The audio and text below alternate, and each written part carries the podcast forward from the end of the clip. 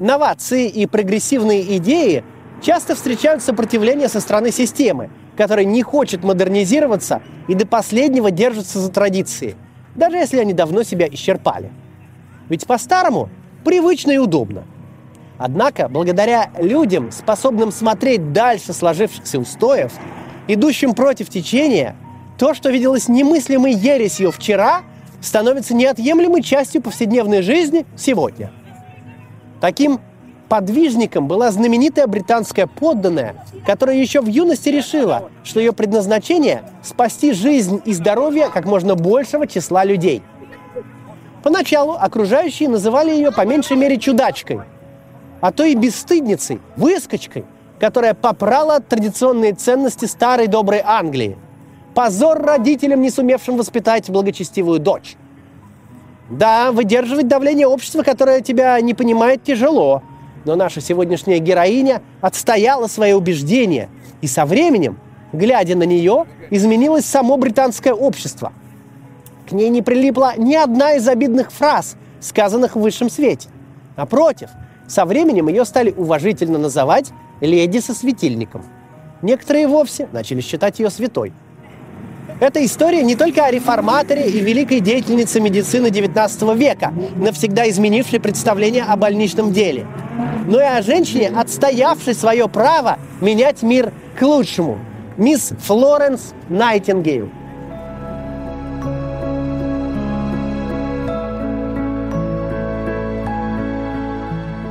Кстати, памятник Найтингел является э, частью мемориала, посвященного Крымской войне – Позади вот стоят фигуры гвардейцев в знаменитых медвежьих шапках. Но о боях в Крыму мы поговорим позднее. Перед этим немного об историческом контексте. Большая часть XIX века пришлась в Великобритании направление королевы Виктории. И хотя во главе империи стояла женщина, викторианская эпоха стала идеальным примером патриархального общества. Жизнь британской подданной была предопределена еще до ее рождения – Сначала ей предстояло в совершенстве овладеть сложными и порой абсурдными правилами этикета, а затем почти без промедления выйти замуж и начать рожать детей. А как иначе?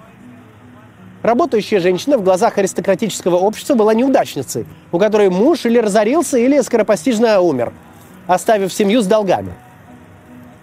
Ведь при состоятельном супруге жена просто не может хотеть работать. Так тогда считалось. А что, если девушка не выходила замуж? Благородные семьи очень тяготились, если у них оставалась 25-летняя старая дева.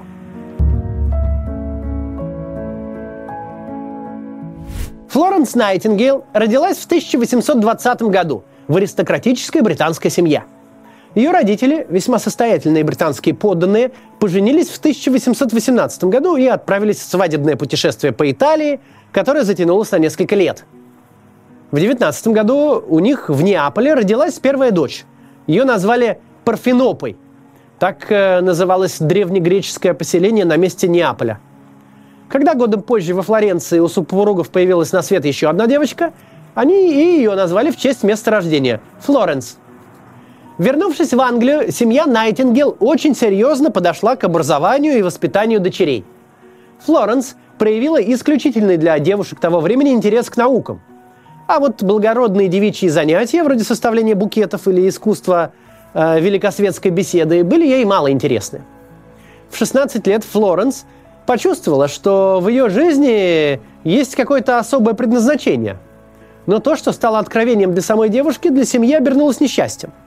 Родители отчаялись выдать замуж дочь, которая, на их взгляд, была явно не в себе – Интерес к медицине возник у Флоренс, когда она стала ухаживать за больной кузиной и бабушкой. Она решила, что ежедневный уход за больными должен быть направлен на выздоровление, а не ограничиваться поддержанием базовых физиологических функций. А значит, сиделка должна не только приносить и уносить тарелки и убирать нечистоты, ей нужно знать основы медицины. Поэтому Флоренс Найтингел упорно взялась за медицинское самообразование.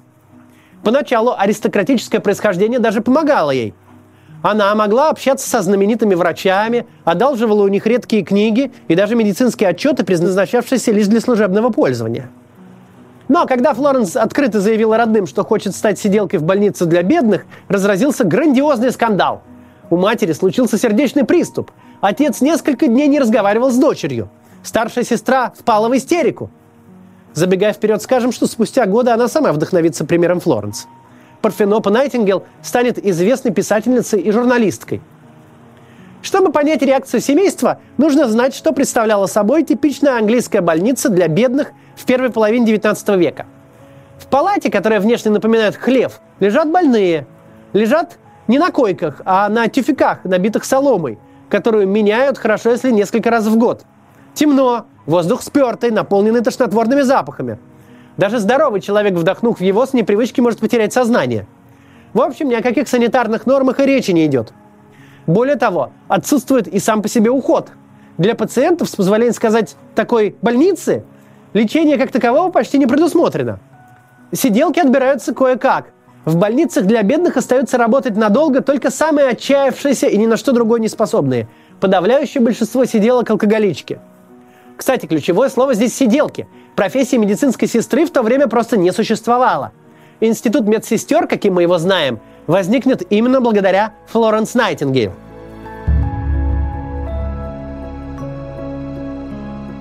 Молодость Флоренс Найтингейл прошла в бесконечных скандалах и ссорах. Она хотела лечить, и из-за этого все окружение, семья, высший свет считала, что лечить нужно саму Флоренс. Личная жизнь у девушки не сложилась. Флоренс мечтала встретить мужчину, который поддержит ее. Но стоило Флоренс по-настоящему кого-то полюбить, возлюбленный ставил ее перед невыносимым выбором – или я, или медицина. Девушке приходилось переступать через собственные чувства и даже разрывать уже заключенную помолвку. В конце концов, Найтингейл встретила человека, который всецело понимал и одобрял ее выбор. Это был молодой британский политик Сидни Герберт – между ними вспыхнули чувства, однако Герберт уже был женат, и отношения ограничились близкой дружбой. Тем не менее, Герберт еще сыграет важную роль в жизни Флоренс. А она сама так никогда и не выйдет замуж. В 1849 году обстановка в семье Найтингел накалилась до такой степени, что девушка решила покинуть дом и отправиться в путешествие.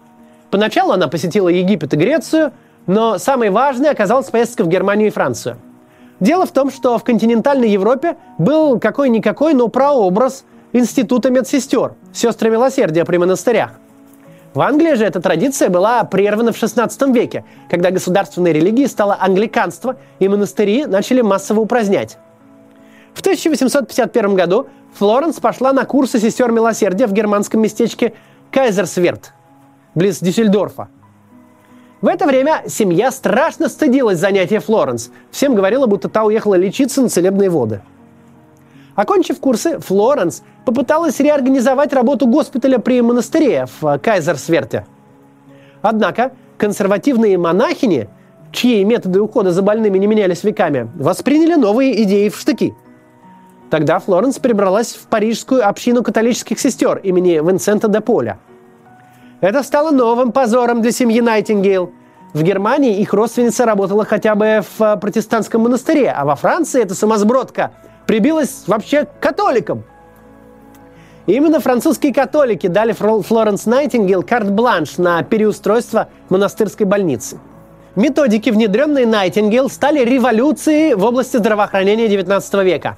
Больных начали делить на заразных и незаразных и размещать отдельно друг от друга – все помещения регулярно проветривались, в них тщательно поддерживалась чистота. Еду стали готовить, исходя из состояния того или иного пациента, чтобы не просто накормить, но и ускорить выздоровление. И что самое невероятное, теперь сестры были обязаны выслушивать жалобы подопечных и даже реагировать на них. С приходом Флоренс Найтингел смертность в госпитале снизилась в два раза – Лондон был ошеломлен ее успехами, и теперь уже сама королева Великобритании попросила Флоренс вернуться домой, чтобы организовать лечение обедневших дворянок. В тот момент никто даже не подозревал, что снижение смертности на 50% далеко не все, на что способна Флоренс.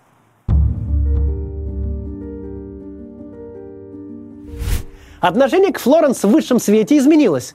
Теперь к ней обращались светские леди, если у них заболевала любимая гувернантка – да и сами аристократки в случае внезапной нищеты и болезни могли рассчитывать на Флоренс. В 1854 году Флоренс Найтингел получила письмо от старого друга Сидни Герберта, в ту пору министра по военным делам. Бушевала Крымская война между коалицией Великобритании, Франции, Османской империи и Сардинии с одной стороны, и Российской империей с другой. Герберт попросил Найтингейл прибыть на театр военных действий и организовать помощь раненым. Так сложилось, что революция в медицине произошла одновременно по обе стороны фронта. А еще знаковое событие случилось в нейтральных Соединенных Штатах. В 1854 году из Англии на войну отправилась Флоренс Найтингел и 38 обученных ею медсестер. В том же году в России великая княгиня Елена Павловна организовала Христовоздвиженскую общину сестер милосердия. Под руководством хирурга Николая Пирогова община смогла создать самую передовую военно-медицинскую службу в Крыму. А за океаном в Соединенных Штатах первая в истории дипломированная женщина-врач Элизабет Блэквелл открыла больницу, в которой работали только женщины. Итак, в 1954 году Найтингел прибыла в военный госпиталь в Скутаре в Стамбуле. То, что она там застала, превзошло все ужасы, увиденные в английских больницах для бедных.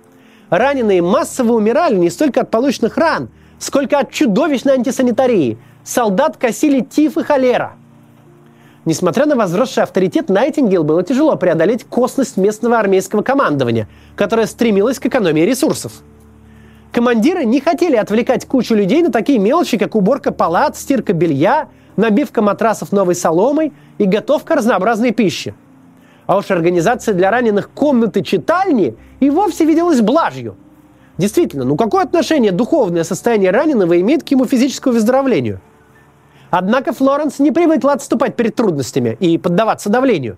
Она добилась, чтобы ей выделили 200 человек обслуживающего персонала и даже привлекла известного лондонского шеф-повара Алексиса Сайера.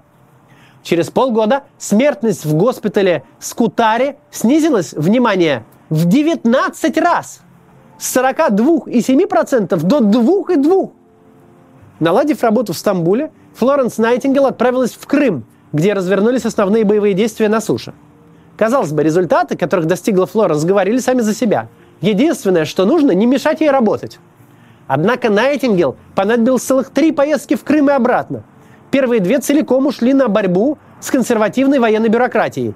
И лишь в третью командировку удалось приступить к главному – о борьбе за жизнь и здоровье раненых. Военные чиновники и тыловые командиры встречали Найтингел без энтузиазма – ведь она заставляла их работать в соответствии с новыми медицинскими знаниями, а не так, как им было удобно и привычно. Но те солдаты и офицеры, кто ходил в атаке на севастопольские редуты, под пули и шрапнель, считали Флоренс Найтингел святой. Бойцы пересказывали друг другу легенды о невероятной леди с лампой, которая постоянно совершала больничные обходы, забывая о еде и сне.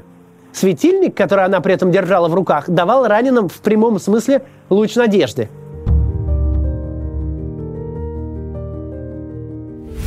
На войне Найтингел тяжело заболела так называемой крымской лихорадкой. Когда же весть об этом дошла до Англии, стало понятно, что леди с лампой – новая национальная героиня, за которую переживает едва ли не вся страна. Выздоровев, Найтингел вернулась домой инкогнито, чтобы избежать пышного приема. Чествования на родине были для нее невыносимы. Ее слишком мучили мысли о том, скольких умерших можно было бы спасти, если бы ей не чинили препятствий. Перенесенная лихорадка, работа по 22 часа в сутки и переживания из-за того, что удалось сделать меньше возможного, все это подорвало здоровье Найтингел. И все же, после Крымской войны она начала масштабную борьбу за реформы в здравоохранении. Стоит ли говорить, сколько времени, сил и собственного здоровья Найтингел ушло на то, чтобы преобразовать военную и гражданскую медицину в Англии и Британской Индии? Продавливание каждого э, насущного решения занимало месяцы, а то и годы – в 60-е Найтингел буквально чуть ли не сошла с ума. При этом ее физическое состояние становилось критическим. Но в итоге она дожала бюрократию, и реформы были осуществлены. А в 1860-м Найтингел открыла школу медсестер, выпускницы которой будут развивать больничное дело в разных уголках Европы. Эта школа работает и сейчас, как факультет сестринского дела, акушерства и паллиативной помощи имени Флоренс Найтингел в Королевском колледже Лондона – Флоренс Найтингел писала популярные работы по теологии разумеется, по медицине. Ее рукопись «Записки о госпитальном уходе», каков он есть и каким должен быть, перевели на разные европейские языки. Немало внимания она уделяла профилактике заболеваний, а в фундаментальном 800-страничном труде с длинным названием «Заметки о факторах, влияющих на здоровье и эффективность управления госпиталями британской армии» Найтингел привнесла в медицину новый междисциплинарный подход. Соединила медицинскую науку со статистикой. В частности, она активно использовала инфографику и круговые диаграммы, что было тогда в новинку. Постепенно Найтингел все больше погружалась в научную работу, отходя от общественной деятельности. В конце 60-х годов она уже не часто вставала из постели. В 1900-м, когда ей было 80 лет, она утратила зрение – но даже после этого, парализованная и незрячая, она продолжала работать еще 6 лет. Флоренс Найтингел пережила саму викторианскую эпоху. Ее не стало в 1910 году. Спустя два года Международный комитет Красного Креста учредил медаль имени Флоренс Найтингел. Она присуждается младшему медицинскому персоналу за исключительные заслуги. Награждение традиционно происходит 12 мая, в день рождения Найтингел – он же Международный день медицинской сестры. За 120 лет медалью во всем мире были награждены лишь около полутора тысяч человек, и среди них, к слову, несколько десятков участниц Великой Отечественной войны, в том числе легендарная медсестра морской пехоты Екатерина Демина.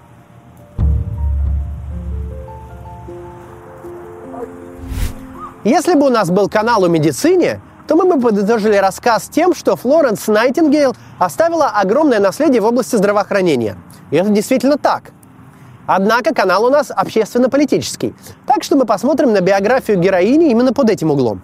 Что было бы, если бы в юности Найтингейл прогнулась под общепринятую доктрину, четко определяющую место женщины в социуме?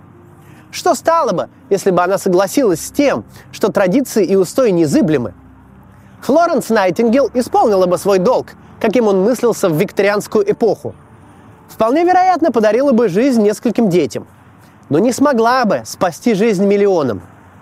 Даже те, кто всегда оставался апологетом старой патриархальной морали, заболев или получив ранение, обретали надежду на исцеление благодаря сумасбродной лондонской выскочке.